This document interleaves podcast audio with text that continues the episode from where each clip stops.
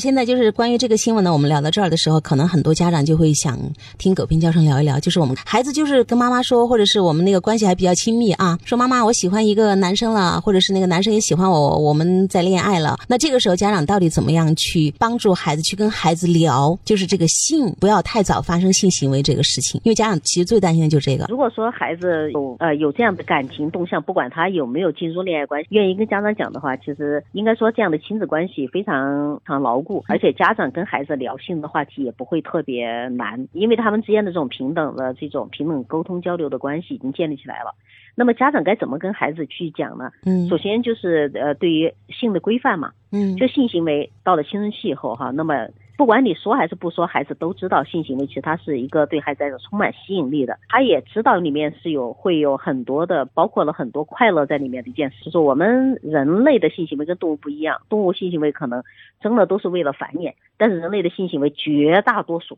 百分之九十九可能都只是为了寻欢作乐，这种性行为带上了交往的属性，就是它是一种交往、沟通、交流的方式和彼此愉悦的方式。正因为成年人这么想，所以他就担心孩子去寻欢作作乐。但是不管你担不担心，你要给孩子的就是要让他能够有自我管理的能力，所以不是说去盯他、去管他，而是要跟像这种情况要跟孩子交流。就是你们很很可能很渴望有身体上接触，甚至可能发生非常进一步的亲密行为，包括性行为。但是呢，要让他知道法律是怎么规定的。那么一般的社会道德规范是怎么看待这件事情的？法律为什么要这样来规定？比如十四岁以下的女孩子不能够发生，那么为什么？嗯就是因为过早发生性行为，呃，对于女孩子来讲是一个巨大的挑战。万一怀孕，那么她的未来的发展空间会受到极大的压缩。就别人都在学本领去发展的时候，她可能只能面对着做一个单亲妈妈，不管是堕胎还是不堕胎，对她来讲，身体、身心都是一个巨大的挑战。那么男孩子好像没那么大压力，但是现在造成这样一个事件。对男孩子的心理冲击也是很大的，所以像这些都是需要家长跟孩子聊，让孩子在这个问题上变得更成熟，也更懂得克制，包括性行为的风险，不光是怀孕的风险，还有性传播疾病的风险，以及关系破裂以后，那么未来的在一段关系里面，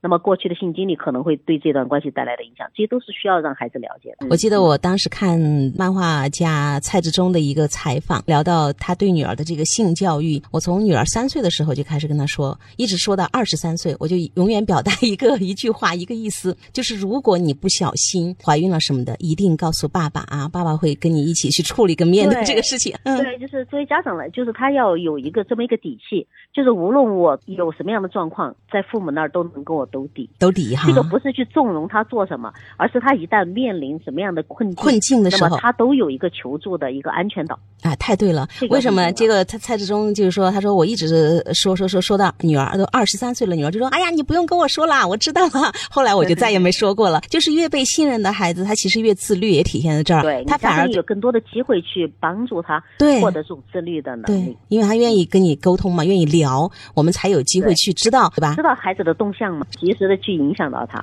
就是我以前有一个女性朋友，她其实就是因为恋爱，然后不小心怀孕了。她是靠我们所有的朋友，都是朋友带着她去做的那些个流产啊，去医院啊，然后又在那个出租屋啊，我都还是送了饭的。你看，我们全部都是瞒着家长的，因为我们觉得这个事情是一定不能说的。现在想起来，如果出了什么事儿，其实还是挺危险的。嗯呃，有一个爸爸，他这件事情处理的非常好。嗯就他女儿十六岁的时候，就是跟那个男朋友发生性行为怀孕了，而去做堕胎手术的时候呢，就是那个医生恰好跟他们家表述，就把这件事情如临大敌的来报告他的那个报报告他父亲，说孩子去检查，然后怀孕了，反正带带有那种啊，你那种感觉。然后爸爸听了之后，当时也是一愣，但是紧接着就这么说的，他说：“你这么大了，你想尝试，我能理解。不过这件事情确实你给自己带来了一个很大的麻烦。你想，你能够在这个时候能够给孩子这样讲，孩子知道了哦，我也知道我这次没把这个事儿确实没处理好，也给自己带来巨大的麻烦。但是爸爸妈妈仍然能够理解我，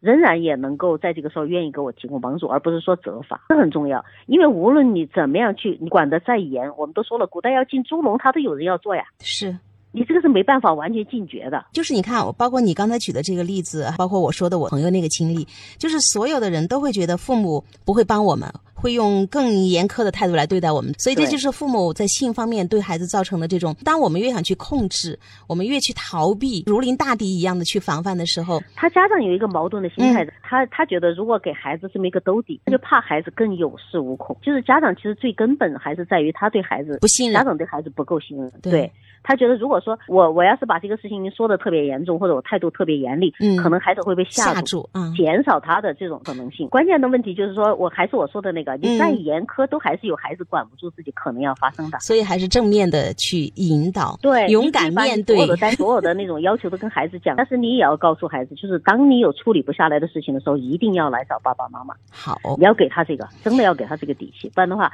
在全世界他去他去找找谁有更信任的人，嗯就要让孩子冒更多的风险。风险是的，是的，而恰恰家庭比较民主的这些孩子，其实他就像你说的，嗯，恰恰他们的自律吧，可能超出了家长的期望。